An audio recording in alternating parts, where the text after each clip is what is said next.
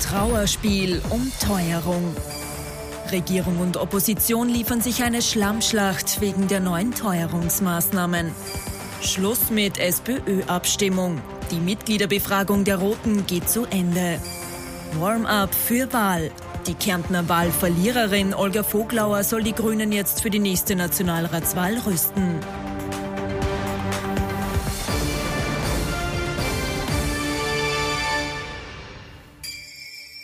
Ich wünsche Ihnen einen angenehmen Sonntagabend und freue mich, dass ich Sie wieder zu unserem politischen Wochenrückblick begrüßen darf. Mit dabei unser Politikexperte Thomas Hofer. Schönen guten Abend. Schönen guten Abend, Herr Knapp. Und unser Meinungsforscher Peter Heik. Auch Ihnen einen schönen guten Abend. Schönen guten Abend. Herzlich willkommen. Und schade, dass Rapid heute verloren hat. Aber Sie tragen das ja mit Fassung. Das sind Wie immer. gewohnt. Wir beginnen mit der Teuerung, die Österreich fest im Griff hat. Die Regierung versucht zwar dagegen zu halten, bis jetzt allerdings ohne Erfolg. Am Freitag hat es dann eine Sondersitzung im Parlament gegeben und da sind ganz ordentlich die Fetzen geflogen. Ihre Regierung, meine Damen und Herren, ist am Ende.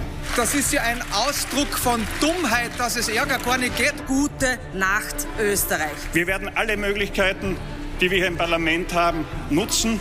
Alle Möglichkeiten, die wir haben, nutzen. Und vor allem da, wo Sie unsere Stimmen brauchen, diese Stimmen nicht mehr zur Verfügung stellen. Weder bei einfachen Mehrheiten noch bei Zweidrittelmehrheiten. Herzlichen Dank.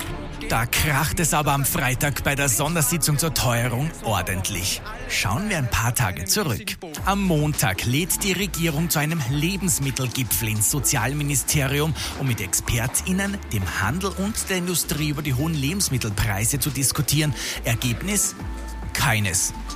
Am Mittwoch präsentieren Kanzler und Vizekanzler dann überraschend ein Antiteuerungspaket. Dabei sind unter anderem eine Gewinnabschöpfung bei Energiekonzernen, mehr Preistransparenz, eine Verschärfung des Wettbewerbsrechts und ein Einfrieren der Bundesgebühren, wo etwa die Passgebühren dazu zählen. Ziel 1 ist jetzt, dieses Maßnahmenbündels, das Symptom an der Wurzel zu packen. Wenn die Preise um, äh, für, gerade für Grundnahrungsmittel äh, publik gemacht werden, äh, für die die Ketten einkaufen, dann entsteht da, denke ich, schon ein anderer Druck. Nach großer Kritik an dem Maßnahmenpaket reitet am Donnerstag dann Sozialminister Johannes Rauch aus und kündigt weitere Schritte an. Gerade im Bereich, das ist kein Geheimnis, äh, wenn es um Kinderarmut geht, äh, haben wir sicher weiteren Handlungsbedarf. Das alles kann die Gemüter am Freitag im Nationalrat aber nicht beruhigen. Das Hickhack um die enorme Teuerung dürfte wohl eine Fortsetzung finden. Hofer, jetzt muss man sagen, die Regierung bemüht sich, aber bemühen ist ja wirklich eine besonders gute Kategorie in der Politik.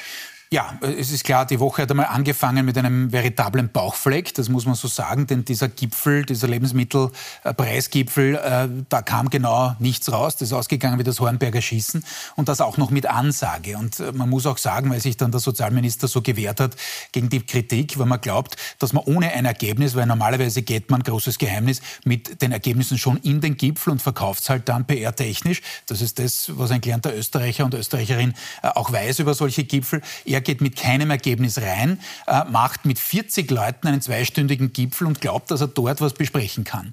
Also das ist jetzt, wenn ich sage, das ist naiv, dann bin ich noch freundlich. Äh, also da konnte nichts rauskommen. Und dann hat man versucht, natürlich in Richtung des Ministerrats, äh, zwei Tage später äh, doch noch ein Ergebnis zustande zu bringen und hat da irgendwie was halt zusammengestellt, sage ich mal, bleib auch hier freundlich, und hat das dann als großes Paket verkauft. Natürlich war der mediale Druck, auch das war zu erwarten, weiterhin hoch und der wird auch hoch bleiben. Ähm, denn wahrscheinlich waren die Maßnahmen, die man vorgestellt hat, jetzt nicht dazu geeignet, dass man das großflächig jetzt ins Gegenteil dreht. Wäre auch vermessen oder naiv zu glauben, dass das äh, so einfach geht.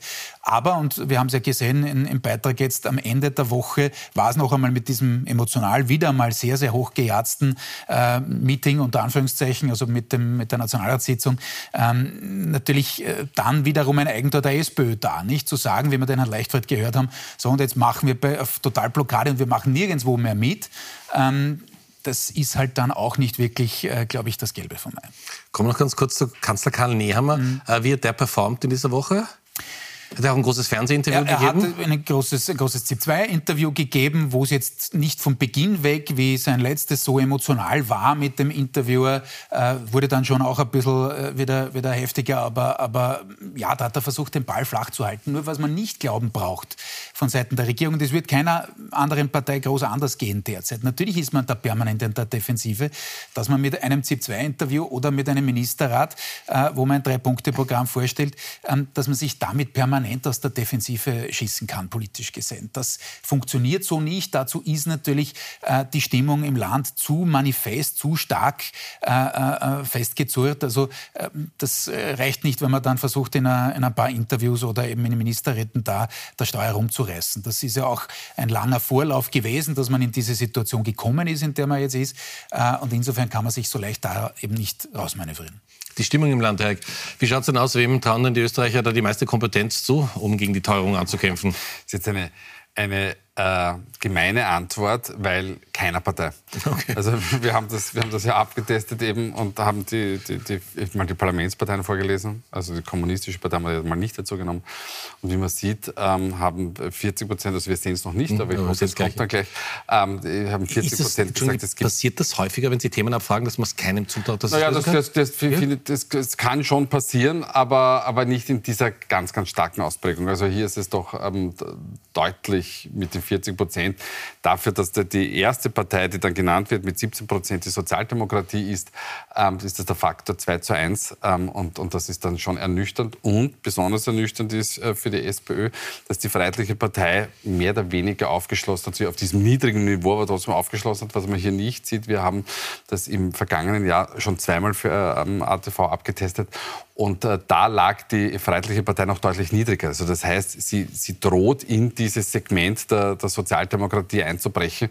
Und das ist das nächste Warnsignal eigentlich für die, für die Sozialdemokratie. Also es muss eigentlich der 3. Juni so schnell wie möglich da sein. Es muss eine Entscheidung getroffen werden. Und dann, egal wer es dann wird, da muss man wieder versuchen, ähm, inhaltlichen Tritt zu fassen, weil derzeit ist, ist das Bild, das die ähm, SPÖ abgibt, ein katastrophales. Über die SPÖ-Mitgliederbefragung reden wir noch ausführlich, das verspreche ich Ihnen. Äh, was bedeuten diese Zahlen? Zahlen jetzt äh, für die FPÖ. Man hat das Gefühl, die FPÖ macht momentan alles richtig.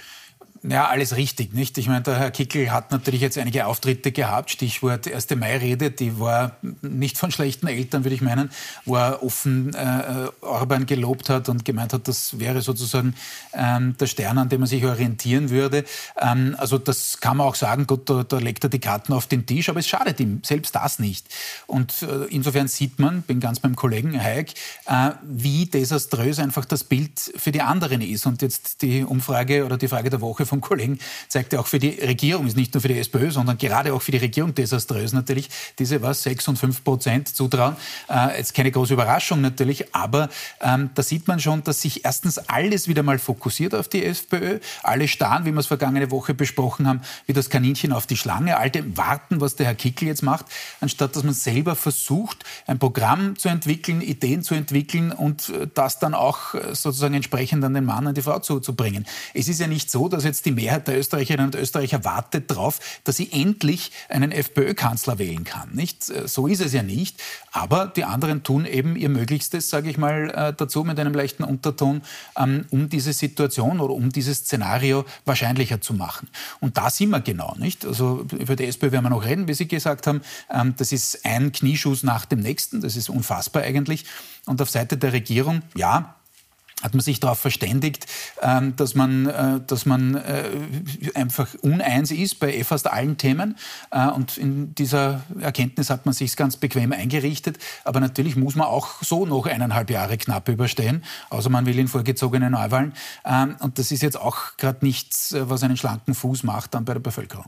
Wenn wir jetzt gleich zur Sonntagsfrage kommen, kann man das eigentlich zusammenfassend sagen, die FPÖ hat das Handwerkszeug parat für Oppositionsarbeit und die SPÖ in keiner Weise momentan? Ja, also das ist ja evident ja. schon seit geraumer Zeit. Wir haben hier ähm, die Sonntagsfrage, die wir fürs Profil gemacht haben, ähm, eingeblendet. Die, man ist jetzt schon seit einigen Monaten da deutlich ähm, auf Platz 1 ähm, und wir haben bei Sozialdemokraten und, und ÖVP eine, eine Seitwärtsbewegung, die irgendwo zwischen 23 und 25 Prozent pendelt. Und ja, natürlich beherrscht das äh, die, die Freiheitliche Partei. Spannend ist, und das hat der Kollege Hofer hat, hat schon, schon angedeutet, dass gewisse Dinge gar nicht mehr zum Problem für die Freiheitliche Partei werden. Also eben diese, diese Anklänge an Orban. Wir erinnern uns noch, beim Ibiza-Video hat der Herr Strache gesagt, er hätte kein Mediensystem, wie der Herr Orban in, in Ungarn hat. Und das ist de facto eine Aushebelung der, der demokratiepolitischen Kontrolle. Ähm, äh, das hat natürlich ähm, Herbert Kickl nicht gesagt, aber er hat es auf die, insbesondere auf die Migrationsfrage bezogen.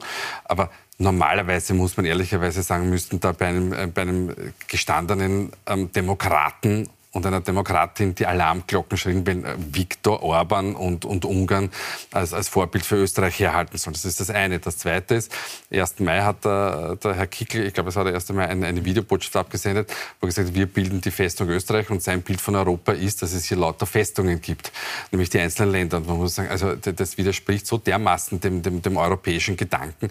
Und was wir aus dem Fokus verlieren, sind die, die positiven Errungenschaften, die wir durch die äh, Europäische Union hatten. Und all das schadet ihm aber nicht. Ich glaube aber, ich bin genauso beim Kollegen Hofer, wenn es eine Alternative zur Freiheitlichen Partei und zu Herbert Kickl gibt, dann sind die blauen Wählerherzen durchwegs ähm, volatil, also beweglich und werden dann sicher auf die eine oder andere Seite wechseln. So wie damals Sebastian Kurz, meinen Sie? So wie bei Sebastian Kurz, so ähnlich, ja. Noch gibt es das Angebot nicht. Ähm, vielleicht ist das, heißt das Angebot ja auch Andreas Babler. Ich glaube es zwar nicht, aber wie gesagt, es braucht ein, ein, ein, ein Angebot für diese Wählergruppen. Dann werden diese sicher auch bis zu einem gewissen Grad, natürlich nicht in, in Bausch und Bogen, aber trotzdem in größerem Ausmaß durchwegs äh, wieder, wieder von der Freiheitlichen Partei weggehen. Also es ist nicht die große Liebe ausgebrochen. Für mich ist die Freiheitliche Partei immer ein Blitzableiter. Zeigt immer dann an, wenn die Bevölkerung besonders unzufrieden ist mit einer Situation. Aber ich weiß nicht, ob wir die Grafik nochmal zeigen können. Wenn wir uns die aktuellen Zahlen anschauen und Sie sagen, es ist eine Momentaufnahme und wir haben uns erinnern, letztes Jahr im Sommer, wie die SPÖ gelegen ist. Aber wenn das jetzt äh, der Wahltag wäre, muss man sagen, also auch diese große Koalition, dieser Anker in Österreich, der ging es sich gar nicht mehr aus aktuell. Also erstens wäre es gar keine, also wäre nicht nur keine große ja. Koalition, sondern sie würde sich nicht einmal ausgehen, ja. arithmetisch. Und das lässt ja eh schon tief genug blicken für beide ehedem dominanten Lager in Österreich. Das ist ja gar keine Frage. Und dann sind natürlich die 29 für die FPÖ, äh, und selbst wenn es ein bisschen tiefer ist, natürlich schon ein Feiertag nach dem nächsten. Denn noch einmal, was ist dem Herrn Kickel gelungen? Nicht nur hat er das freiheitliche Narrativ, wie da unten gegen die da oben, äh, von wegen Freiheit versus äh, der von ihm wahrgenommenen Unterdrückung bei eh allen Themen wiederbelebt, sondern er hat es auch geschafft, jetzt dann bald wohl, wenn Salzburg so weitergeht mit den Verhandlungen, davon ist auszugehen, ähm, wie es gerade läuft, äh, sitzt er bald in zwei Landesregierungen, und zwar in Bundesländern, die ÖVP-seitig noch vor wenigen Monaten eigentlich unter Anführungszeichen Bollwerke waren und gesagt haben, na, mit den Freiheitlichen wollen wir nicht. Das äh, hat auf Mikl-Leitner zugetroffen und auch auf Haslauer. Das heißt, Kickl schafft es da schon, ein strategisches Etappenziel nach dem nächsten zu erreichen. Ob's, bin ich ganz beim Kollegen, dann bei der Nationalratswahl äh, so ist, dass er das alles einfährt, das ist noch nicht klar, aber die Vorbedingungen und vor allem die Verfassung all seiner äh, Kontrahentinnen und Kontrahenten, äh, die lassen da durchaus eine, eine ganz freundliche Umgebung für den Herrn Kickel äh, zu.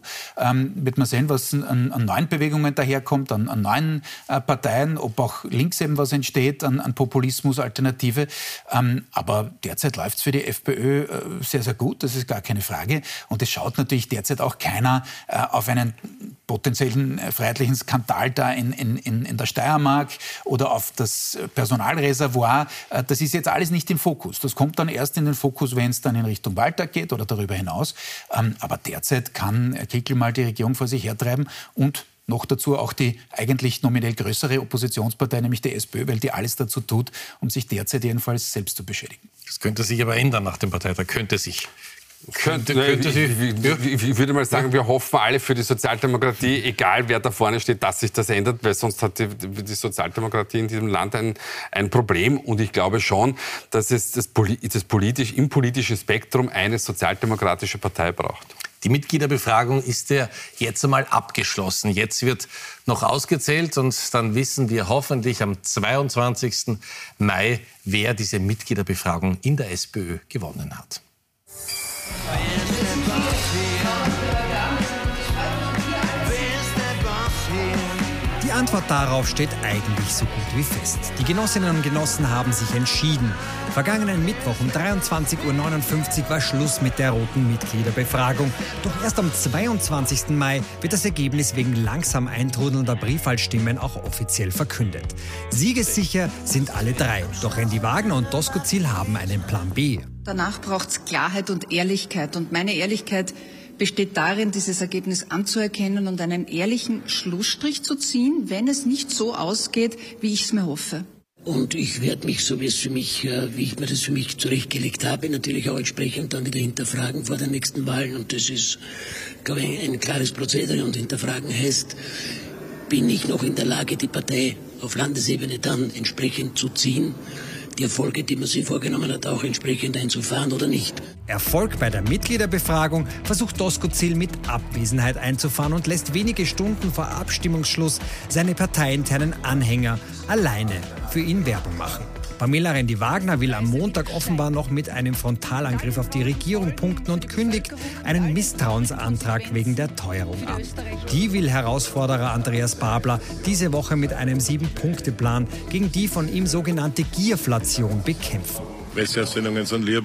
Den Misstrauensantrag unterstütze ich natürlich auch politisch, aber er wird keine Mehrheit finden. Das heißt, wir müssen Druck ausüben, dass endlich was weitergeht, auch in diesen Fragen, der großen Fragen der Teuerung. Druck ausüben will Babler jedenfalls auch, wenn er knapp als Zweiter aus der Mitgliederbefragung hervorgeht und dann bei einem alles entscheidenden Parteitag am 3. Juni gegen den Sieger oder die Siegerin antreten. Ruhe bei den Roten wird bis dahin aber wohl nicht herrschen. Vorwürfe zum Verlauf der Mitgliederbefragung machen die Runde und dann nimmt auch noch Wahlkommissionschef Harry Koppitz aus gesundheitlichen Gründen am Donnerstag überraschend seinen Hut und lässt viel Platz für Spekulationen und Gerüchte, bis endlich die Frage beantwortet wird.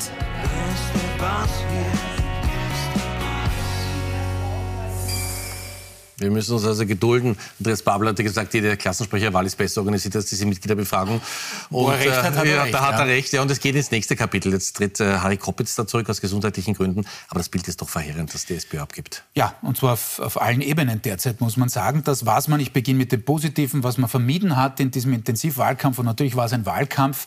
Äh, man kann auch sagen, es war ein Befragungskampf, aber egal. Es war jedenfalls ein Kampf. Man hat es nicht komplett eskalieren lassen. Es gab jetzt nicht auf offener Bühne mit Dreierkonferenzen Konfrontationen, äh, die Beschimpfungen auf der Bühne. Jetzt kann man sagen, wovon redet der? Äh, wäre bei dem emotionalen Zustand aller drei Lager durchaus denkbar gewesen. Aber immerhin das hat man vermieden. Aber ansonsten ist, Herr Knapp, Sie sagen, ist wirklich so ziemlich alles daneben gegangen. Und allein diese Woche hat wieder gezeigt, mit dem Rücktritt des Herrn Koppitz, ich wünsche ihm alles Gute und gute Besserung. Aber jetzt abgesehen von, von, von dem ist es einfach so, dass das schon wieder mal tief hat blicken lassen. Nicht die gegenseitigen Verdächtigungen, Unterstellungen, auch die Frage, das was da potenziell geleakt ist, nicht einmal hat es geheißen vom einen Lager, na Randy Wagner ist knapp vor Babler und Doskozil abgeschlagen. Dann hat es von der anderen Lager geheißen, na, wir haben da was gesehen, die Stapel an ausgezählten Stimmen, da war schon der Doskozil deutlich vorne. Wir wissen es alle nicht, also wir drei hier an diesem Tisch wissen es nicht. Ähm, und man sieht einfach, wie dieses emotionale Management vollkommen daneben geht. Und noch einmal, wir reden jetzt von Zuständen innerhalb einer Partei. Und jetzt kennen wir schon die alte Steigerungsstufe äh, Feind, Tod, Feind, Parteifreund. Das ist schon klar. Aber so umgesetzt, auf offener Bühne, für alle sichtbar wurde das noch selten.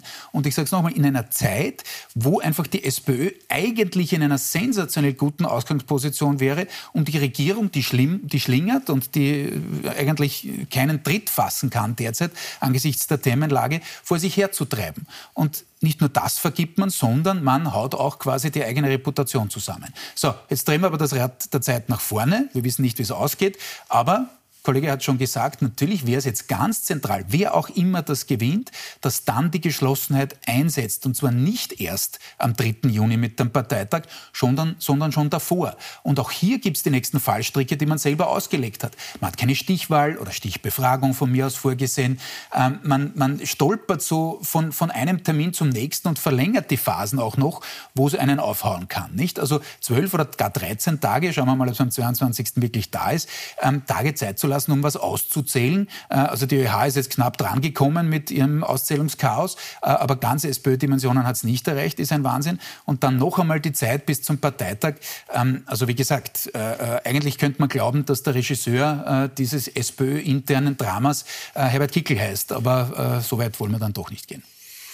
Wird das eigentlich in der Bevölkerung auch so wahrgenommen oder sind wir da besonders picky, weil wir den Scheinwerfer drauf haben und ganz, ganz viele Menschen sagen, ja, die streiten halt, es wird irgendwas rauskommen und jeder, der es dann? Na, da kann ich Ihnen leider nur ähm, ähm, das Angebot machen, Marktforscher on Tour. Ja. Was mir in, den letzten, in letzter Zeit etwas öfter passiert ist, war, wie ich beim SK Rapid im Stadion war, da sind die Menschen auf mich zugekommen. Manche Fans haben gesagt, wie schaut es denn aus bei der SPÖ? Da, da, da, merkt man, wie schlecht Rapid gespielt haben muss, wenn man lieber über die SPÖ naja, redet. Ja, das, das, das, das, im Vorfeld wird, wird da immer ein bisschen politisiert. Aber der, der Punkt ist der, ich hatte das Gefühl, all jene, die gefragt haben, haben jetzt gar nicht so sehr den Fokus gehabt, ähm, wie, wie denn das abläuft weil das ist tatsächlich, läuft oft unter Radar, sondern dass man gerne eine Entscheidung hätte. Ähm, und äh, also wie gesagt, wir haben das nicht, nicht, nicht erhoben, aber ich glaube, ähm, sagen zu können, dass wahrscheinlich die Bevölkerung sagt, so bitte jetzt trefft eine Entscheidung und jetzt macht endlich einmal. Ähm, aber das ist so, wie wir das natürlich uns anschauen, wo, wo gibt es einen QR-Code, wo gibt es keinen. Ähm, ähm, Zwei Kuverts oder naja, nein, ja. es, geht ja noch weiter, nicht? Das ist, Sie können ja eine, eine, eine Online-Stimme abgeben und Ihre postalische Stimme schicken, dann schlägt die postalische Stimme die Online-Stimme es ist, es ist natürlich bis zu einem gewissen Grad äh, vollkommen absurd. Aber all das wird oder läuft unter Radar und was ganz wichtig ist, es wird danach, wenn eine Entscheidung da ist, werden sich die, die Menschen neu sortieren oder auch nicht. Und dann geht es dahin und das wird eine Fußnote der Geschichte bleiben. Wenn die Sozialdemokratie nicht, wie es der Kollege Hofer gesagt hat, diesen Zustand, den sie derzeit erzeugt hat, weiter verlängert. Wenn sie dann nach dem 3. Juni sagt, so, aus vorbei, die, die ganze Sache ist Geschichte. Wir haben jetzt einen, einen Kandidat, eine Kandidatin, der vorangeht, na, dann wird das wieder funktionieren. Also erstens bin ich äh, äh, froh, dass der Kollege Heikmes die, die Erklärung geliefert hat, warum Rapid gegen den SK Sturm das Cupfinale verloren hat. Sie waren nur abgelenkt, aber gut, äh, soll es so sein, nehme ich, nehme ich gern hin als Steirer. Äh, aber nein, zurück zum ersten Teil. Man sieht das auch in dieser Woche wieder. Ähm, man versucht von Seiten der SPÖ die Regierung vor sich herzutreiben, legitimerweise, was jetzt äh, die Teuerungsgeschichte angeht, äh, was die, äh, die äh, Regierungsparteien angeht. Aber man haut dann auch noch daneben, es ist jetzt, glaube ich, eingeblendet, jetzt gleich, ja, diese, Tweet, ja. dieser Tweet, äh, beziehungsweise diese ja. Kampagne, die man gefahren hat auf den sozialen Netzwerken mit einem, Entschuldigung, so stellt man einen politischen Kontrahenten nicht dar. Echtes ja? Meuchelfoto. Ähm, das ist ein Meuchelfoto, das ist, weiß schon, ein Rückgriff auf äh, die Demokraten äh, in den 60ern. Aber wissen Sie, was die Demokraten auch noch gemacht haben zu der Zeit? Ein Lyndon B. Johnson äh, hat in einem unglaublich jenseitigen Video äh, einen Atompilz aufgehen lassen und hat die Republikaner dort attackiert. Ist das jetzt das Nächste, was von der SPÖ kommt? Also jetzt man, man, kann jetzt versuchen, alles zu legitimieren, aber das geht sich nicht aus. Das ist mit dem an sich äh, ja sehr staatstragenden Image der SPÖ nicht vereinbar. Und dann versucht man auch noch, sozusagen die Regierung unter Druck zu setzen und sagt, so, und jetzt stimmen wir nirgendwo mehr mit. Und da hat auch der Herr Babler besser reagiert als äh, äh sozusagen die aktuell Führenden ähm, in der Partei. Warum? Weil er gesagt hat, na, es kommt schon auf das Gesetz an und was der Inhalt ist, ob man zustimmen oder dagegen stimmen soll. Ähm, und wenn man sich so selbst fesselt, in einer, noch einmal, Situation, wo man durchaus in der Offensive sein könnte, dann lässt das tief blicken, was den Zustand der Partei angeht. Also sie ist völlig außer Tritt, weiß nicht mehr richtig, den Ton zu treffen, die Stimmungslage zu treffen. Äh, und äh, wie gesagt, 3. Juni kann das dann sich wieder ändern, gar keine Frage. Aber die letzten Wochen und Monate, muss man sagen, äh, geben dazu eigentlich ähm, nicht groß Anlass, dass sich das so schnell ändert. Eins garantiere ich Ihnen, nächstes Kapitel SPÖ nächsten Sonntag ausführlich wieder. Olga Vogler, ich weiß nicht, ob Ihnen der Name noch etwas sagt, vielleicht wenn Sie in Kärnten zu Hause sind. Das war die Spitzenkandidatin der Grünen bei den Landtagswahlen in Kärnten. Sie hat den Einzug in den Landtag nicht geschafft. Und Olga Vogler, diesen Namen werden wir uns auf der bundespolitischen Ebene merken müssen.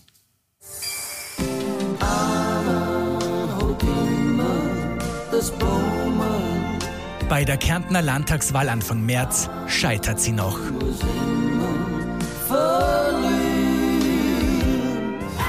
Der Grünen Bundespartei gelingt der 42-jährigen Kärntner Slowenin jetzt aber der glorreiche Aufstieg. Olga Voglauer wird diese Woche von Vizekanzler Werner Kogler als Generalsekretärin der Grünen vorgestellt. Aber wieso jetzt, könnte man fragen. Das fragen sich tatsächlich viele. Rüsten sich die Grünen etwa für baldige Neuwahlen? Nein, sagt Vizekanzler Werner Kogler. Äh, es ist schlicht und ergreifend eine Lücke gefüllt worden. Olga Voglauer, nur eine Lückenfüllerin? Bei der Kärntnerin klingt das schon ganz anders. Parteien führen immer zu Wahlterminen Wahlkämpfe. Die Frage ist, wann kommen solche Wahltermine daher? Ähm, aber man bereitet sich natürlich ähm, intern auch immer auf diese Dinge vor. Das ist ganz was Normales und ein normaler Vorgang. Die frisch gebackene Generalsekretärin der Grünen zeigt sich auch kampfbereit. Schon lange angekündigte grüne Leuchtturmprojekte sollen in den restlichen eineinhalb Jahren der Legislaturperiode umgesetzt werden. Etwa das Klimaschutz und das Informationsfreiheitsgesetz sind noch ausständig. Bei der langen To-Do-Liste bleibt auch dem Boss am Ende nur noch zu sagen: Liebe Olga, let's do it. Let's go. Let's go. Und ich möchte gerne von Werner Kugel aufnehmen. Wieso denn jetzt? Äh, also ja? in, zumindest hat er nicht gesagt, geh du voran. Ja. Ja. In Anklang auf, auf Jörg Haider. Na, wieso jetzt? Äh, Drehen wir nicht herum. Wir können ja da das klar ansprechen. Natürlich steht der Wahlkampf nicht nur an, sondern alle Parteien sind im Vorwahlkampf. Ja, das, was der Kugel angesprochen hat, äh, quasi eine Stelle wird gefüllt. Das ist seit Jahren so, dass das eigentlich brach liegt bei den Grünen, dass man das natürlich sehr spät jetzt eigentlich füllt. Und natürlich müssen die Grünen in Richtung Kampagnefähigkeit Öffentlichkeit deutlich zulegen. Ob jetzt die Frau Vogler die richtige Wahl ist, weiß ich nicht. Ich kenne sie persönlich nicht, weiß nicht, welche Qualitäten sie hat. Natürlich wurde intern dann auch gleich moniert, naja, die hat aber gerade eine Wahl verloren in Kärnten. Dann gab es diese Woche auch noch zusätzliches Pech, die Abspaltung einer nicht unerfolgreichen äh, äh, Ortsgruppe oder, oder Stadtparteigruppe in Feldkirchen in, in Kärnten, also ihrer Landesgruppe. Aber sei es drum, wichtig ist es für die Grünen, sich da natürlich aufzustellen für die nächste Wahl. Und sie waren eigentlich auf dieser Bundesgeschäftsführungs- Generalsekretariatsebene eigentlich gar nicht aufgestellt. Das trifft zwar auch für andere Parteien zu, das ist nicht mehr so wie vor 10, 20 Jahren, dass Generalsekretärinnen und Sekretäre da wirklich die Partei massiv nach außen vertreten haben. Das hat schon abgenommen, gibt es auch Schwachstellen. Wir haben die SPÖ heute schon besprochen in anderen Parteien. Aber das war eigentlich, muss man sagen, ein, ein, überfälliger Schritt. Denn noch einmal, wir sind längst im Vorwahlkampf, auch wenn es so sein sollte, dass zum regulären Termin gewählt wird, also erst unter Anführungszeichen im Herbst 2024. Aber selbst wenn das der Fall ist, sind jetzt noch zwei Sommer dazwischen. Also so lang ist das gar nicht mehr hin. Äh, und da haben nicht nur die Grünen, sondern alle einiges zu tun. Jetzt haben wir keine Kristallkugel hier, aber zumindest ein Glas Wasser, wenn Sie hineinschauen. Mhm. Äh, wird früher gewählt? Was ist Ihre. Weiß ich nicht, ja. Wie Was wäre sagen? taktisch klug? Naja, es wird, ja, es wird schon von da oder dort in, in, in Parteien, zum Beispiel in der ÖVP, diskutiert, naja, machen wir vielleicht den März äh, statt des, des Herbstes dann. Vor der Europawahl. Äh, dass man vor der Europawahl das macht. Da argumentiert die einen, sagen, äh, ja, dann mit dem Karas wird das schwierig. Ottmar Karas, äh, Spitzenvertreter der ÖVP auf EU-Parlamentsebene, äh, der aber so ziemlich bei jedem Thema eine konträre Meinung vertritt, jedenfalls im Vergleich zum, zum eigenen Bundesparteiobmann und Kanzler. Ähm, die anderen sagen wieder, na gut, dann machen wir das Europawahl als Blitzableiter. Also das ist nicht entschieden. Und natürlich wartet auch alles darauf, wie sich die SPÖ jetzt dann entscheidet in den nächsten Wochen. Das ist auch nicht unwesentlich, wer dann da die Sozialdemokratie in die nächste Wahl führt. Da halten die ÖVP und die FPÖ ganz fest vor Randy Wagner oder auch dem Herrn Babler die Daumen. Äh, die Grünen halten dem Herrn äh, Toskozil die Daumen und so teilt, teilt sich das halt auf. Aber derzeit ist es genau das, was Sie gesagt haben, nämlich Kaffeesud und Kristallkugel, die haben wir alle nicht. Und es ist auch innerhalb der, eigenen, der einzelnen Parteien noch nicht klar, in welche Richtung es geht. Also äh, wie sollen wir es da zu 100 Prozent prognostizieren. Aber wir haben Meinungsforscher da. Äh, wie schaut es denn aus? Schlägt äh, das Publikumsjoker, Thema... Ja, Publikumsjoker, Telefonjoker, wenn Sie nicht jemand noch im Stadion. Aber schlägt das Thema Teuerung nicht momentan auch äh, das Thema Klima, das, das Kernthema? Ja, das kommt darauf an, bei wem. Also es gibt natürlich viele Zielgruppen, wo das so ist, aber ähm, bei, der, bei, der, grünen Wählerschaft ähm, ist das sicher nicht so. Aber was wir ähm, ähm abgefragt haben, auch für die Kollegen vom Profil, ähm, war denn, wie man mit der, also was man sich in der Klimapolitik von der Regierung erwartet. Also man muss unbedingt mehr tun ähm, oder ähm, es ist im Großen und Ganzen nicht so schlecht, man ist auf einem guten Weg oder naja, eigentlich finde ich das eh alles übertrieben. Und das ist jetzt ein sehr interessantes Ergebnis. Natürlich sagen 42 Prozent, ähm, man müsste mehr tun. Nämlich die Regierung müsste mehr tun. Wir haben nämlich diese Frage schon einmal auch ohne Regierung gestellt und gesagt, was können Sie dazu beitragen? Da kommt komischerweise nicht der größte Anteil bei denen, die sagen, wir müssen unbedingt mehr tun.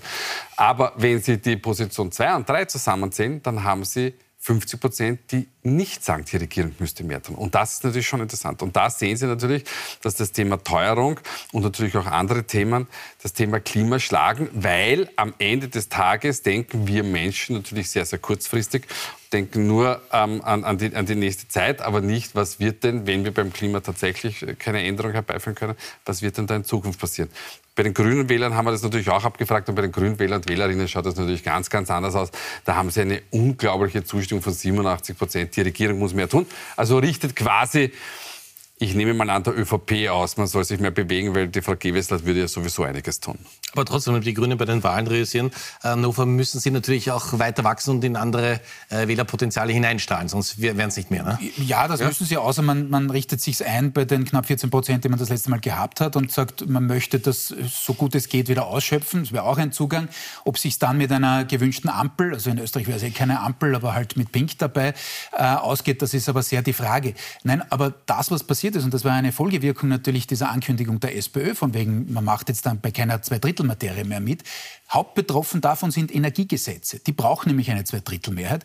Und insofern können die Grünen jetzt natürlich nicht hergehen und sagen, Entschuldigung, wir würden eh, ja, also es will aber nur die ÖVP nicht und jetzt auch die SPÖ nicht. Also leider, wir als kleinster Partner in dem Getriebe äh, können gar nicht anders und schuld ist äh, die SPÖ, natürlich aber auch der Koalitionspartner. Wir machen jetzt eine kleine Pause, dann reden wir gleich über ein Video von Polizeigewalt das äh, für einen echten Schock gesorgt hat in Österreich. Sie sehen das hier, das war am letzten Sonntag in Wien im 11. Bezirk.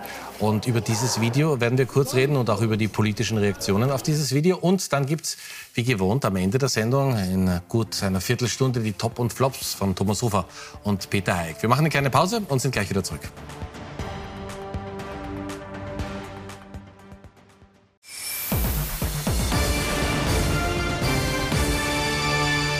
Unser politischer Wochenrückblick, zweiter Teil. Ich freue mich, dass Sie mit dabei sind und ich freue mich, dass Sie da sind. Unser Politikexperte Thomas Hofer und Peter Haig, unser Meinungsforscher. Noch einmal Hallo. recht herzlich willkommen. Unser nächstes Thema ist ein Video von Polizeigewalt, das für Aufregung gesorgt hat in Österreich. Sie sehen das hier. Das war nach einem Mord. Der Tatort war abgesperrt. Der Mann wollte zum Bankomat gehen, kam dann in Streit mit der Polizei und wurde dann fixiert, glaube ich, heißt man das. Wie Sie auch sehen, an der kleinen Blutlache dabei verletzt. Jetzt äh, hat sich der Innenminister dazu geäußert, ganz kurz. Aber was doch überraschend war, äh, Herr Hofer, politisch, dass man von den Grünen in so einem Fall eigentlich nahezu gar nichts gehört hat. Ja, überraschend ja. und äh, auch wieder nicht, denn man weiß, man gewinnt das Thema innerkoalitionär nicht. Natürlich gibt es einen Hintergrund auch, äh, was jetzt angeht, eine, eine Stelle, die so potenzielle Fälle von äh, äh, Übertretungen seitens der Polizei überwacht, dass die im Innenministerium angesiedelt sein soll. Da wird sehr politisch. Da müssen und werden sich die Grünen sicherlich auch verstärkter in Richtung Wahlkampf gegen äh, den noch Koalitionspartner stellen.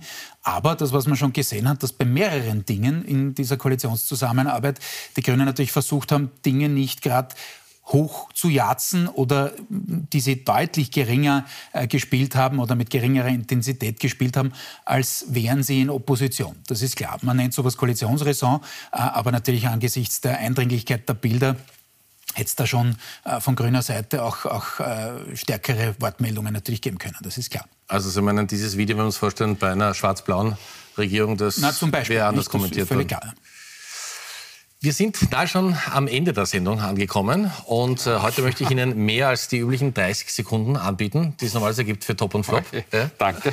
Und äh, wir machen das ja immer am Ende der Sendung, dass wir Thomas Hofer und Peter Eick, die beiden Herren, getrennt voneinander befragen, wer in dieser Woche besonders positiv aufgefallen ist und wer es durchaus hätte besser machen können. Ja. So, und jetzt gibt es ein bisschen was zu erklären, wie ich sehe. Ja, ähm, ja, ja dann beginne ja. ich halt mal. Ja. Ähm, also so, so, so viel gibt es eigentlich gar nicht zu erklären. Also die SPÖ ist, ist, ist klar. Ähm, wir haben da das, das, Problem auf der einen Seite gehabt, dass das Flop der Woche, dass eben, äh, wie wir es schon im, im, im, Beitrag gehört haben, dass sich die, die SPÖ derzeit wirklich, was die Positionierung betrifft, wirklich hoppertatschig verhält. Zuerst im Parlament, jetzt auch noch ähm, mit dem Rücktritt von Harry Koppitz und der Herr Deutsch, der hinten nachspringt und sagt, ähm, na, das war jetzt, was jetzt noch kommt, das war nicht so ausgemacht, etc. etc. Also man, man ist wirklich wirklich ähm, im Reindl, wie man im, im Wienerischen so schön sagt. Und dementsprechend ähm, ein Flop der Woche. Top der Woche das FH Joanneum. Und zwar deshalb, weil, und das ist sehr interessant, weil beim Kollegen Hofer ähm, auch die ÖH vorkommt, weil ja die, die österreichischen Hochschulschaftswahlen äh, waren. Und dort ist die Entscheidung beim FH Joanneum um den ersten Platz mit Münzwurf entschieden worden, weil man gleich viele Stimmen hat zwischen VSSDÖ und Gras. Ähm, und das war, das halte ich ähm, natürlich mit einem gewissen Augenzwinkern, aber durchaus für eine sehr innovative Form, anstatt zu sagen, bei uns kann ich mich nämlich erinnern, früher, wir hatten eine Klassensprecherwahl und die ging dreimal hintereinander immer stimmgleich aus und irgendwann hat der Klassenlehrer gesagt, das entscheidet sich. Dort hat man gesagt, das entscheidet nicht der Rex oder sonst was, sondern wir werfen die Münze. Vielleicht hilft uns das auch bei der nächsten Nationalratswahl. Ja, oder bei der SPÖ. Das waren, jetzt, ja, das waren jetzt deutlich mehr als 30 ja. Sekunden. Das ist noch eine knappe Minute. Ja. Top der Woche. Ja. Äh, der Herr Lindner von der SPÖ. Warum? Weil er die eigene Kampagne, wir hatten es vorher eingeblendet, diese unsägliche in Richtung des Vizekanzlers, äh, kritisiert hat äh, massiv. Und das äh, ist auch genauso richtig. Ich glaube, das wirkt dann auch. Äh, und Flop der Woche, Kollege hat schon angesprochen, ich hätte zwar auch die SPÖ ganz oben gehabt, aber er hat gesagt, wir wollen jetzt nicht jede Woche dasselbe Lied spielen. Und insofern die ÖH äh, für diese Pleiten, Pech und Pannen Serie, äh, was erstens die Wahlabgabe angeht in Richtung Serverprobleme und dann auch noch diese unnötig lange Auszählung ähm, und auch noch das, dass man sich dafür feiert, dass die äh, Wahlbeteiligung äh, inkrementell ein bisschen nach oben gegangen ist und nur die zweitschlechteste der Geschichte war. Also da sollte man sich irgendwann am Riemen reißen und wieder zu professionellen Standards zurückfinden. Vielleicht dieses Vorbild für die SPÖ-Mitgliederbefragung. Schauen wir, was dabei rauskommt. Das wissen wir dann nach dem 22. Für heute, meine Herren, herzlichen Dank, dass Sie mit dabei waren. Vielen Dank, dass Sie mit dabei waren. Wir freuen uns natürlich, wenn Sie unsere Sendung nochmal nachschauen oder jemandem empfehlen auf Join, auf unserer neuen Streamer. Und wir freuen uns natürlich, dass der QR-Code, den brauchen Sie nur scannen und dann finden Sie den Rest. Und wir freuen uns natürlich auch, wenn Sie in den Podcast unserer Sendung reinhören. Für heute noch vielen Dank fürs Zuschauen. Wir wünschen einen schönen Sonntagabend und wir sehen uns wieder heute in sieben Tagen. Danke.